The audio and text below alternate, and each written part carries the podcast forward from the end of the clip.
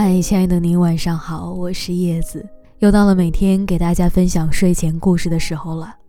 今天晚上想要讲给你的故事，恋爱时间越长，越不敢结婚。不知道你有没有发现，身边那些多年爱情长跑的朋友，往往不是走进婚姻殿堂，而是大多以分手告终。分手的理由千奇百怪。最恐怖的一条莫过于害怕结婚，因为听过太多婚后出轨、冷暴力和各种悲剧，打心眼里觉得不相信婚姻这回事儿。又或许不是不爱了，而是爱得太久，两个人的相处就像左手牵右手那样，没有心动的感觉。你呢？是否也谈过一段很长的爱情，最后也无疾而终了？昨晚收到大学同学的结婚请帖，原以为他是跟相恋多年的女友结婚，谁知道请帖上的名字是另一位陌生的女孩。私聊他之后才知道，原来。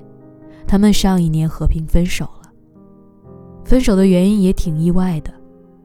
虽然是以结婚为目的的谈恋爱，可也不知道为什么，越是在一起久了，越是没有恋人的感觉。男孩变成了司机，女孩变成了保姆，反而更像生活的合伙人。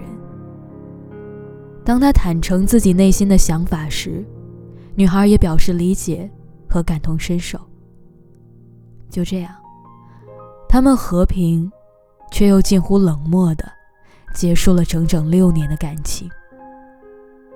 其实想想，挺遗憾的。在刚毕业的那段时间，是女孩陪着他从零开始创业，一起住过北京夏天漏水、冬日没有暖气的地下室。一起吃过多少顿便宜的快餐，一起熬过多少拮据的时光。而如今，日子终于变得更好了，却遗憾的弄丢了彼此。在聊天的最后，他讲的这句话，让我印象很深刻。他说。或许结婚这件事儿，是真的需要冲动。确定对方是未来的伴侣，就勇敢一点。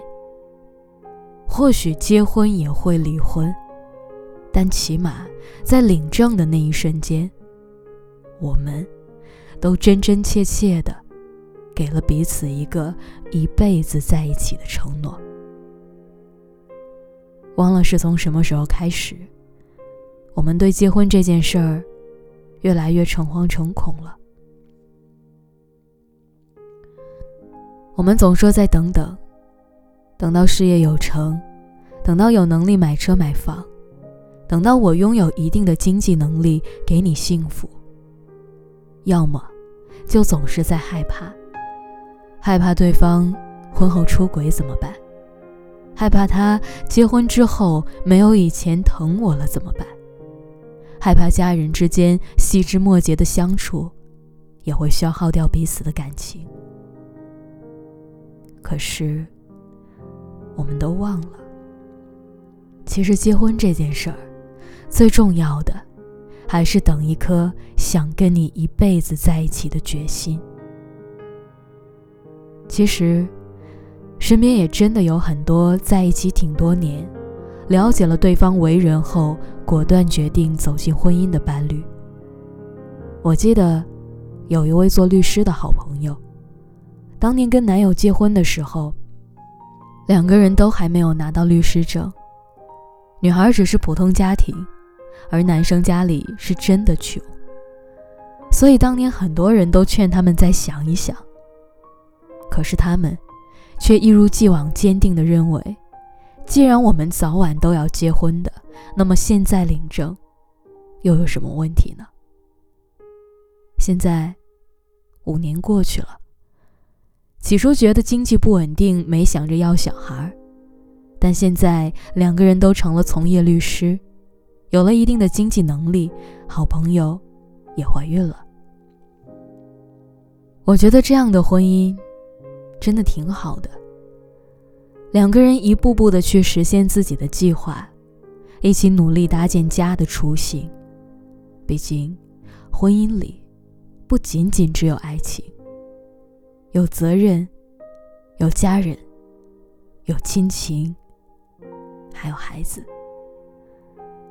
还有一位刚毕业就跟相恋两年的男朋友结婚的女孩，现在孩子已经三岁了，爸妈还年轻，可以时不时的照顾孩子，所以两个人平日里都可以安心工作，有时候趁着放假就到国外度假。暂时离开柴米油盐，享受二人世界的平凡幸福。转念一想，婚姻也许真的有我们想象中那么可怕吗？虽然也有许多报道所说各种奇葩的悲剧，但与此同时，我们也应该多向往婚姻的美好。既然决定跟对方携手到老，既然决定想生个可爱的宝宝。趁着二十几岁最好的时光，早点将计划完成，然后再专注的投身事业当中，又未尝不可呢。幸福生活有许多模样，别忘了，其实跟喜欢并且深爱的人结婚，也是其中很重要的一种。对待婚姻的态度，一直都挺认可黄磊说过的一段话，他说。在婚姻这件事儿上，爱情必须是基础，而且永远得是基础。我非常反对夫妻就变成亲人。我母亲、我女儿是我的亲人，而我的妻子永远是我的爱人。我跟我妻子依然是情侣，一生都应该是情侣才对。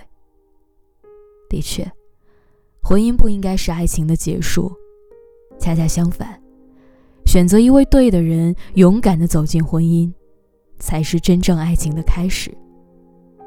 不一样的是，在这段爱情的后面，加上了一个一辈子的期限。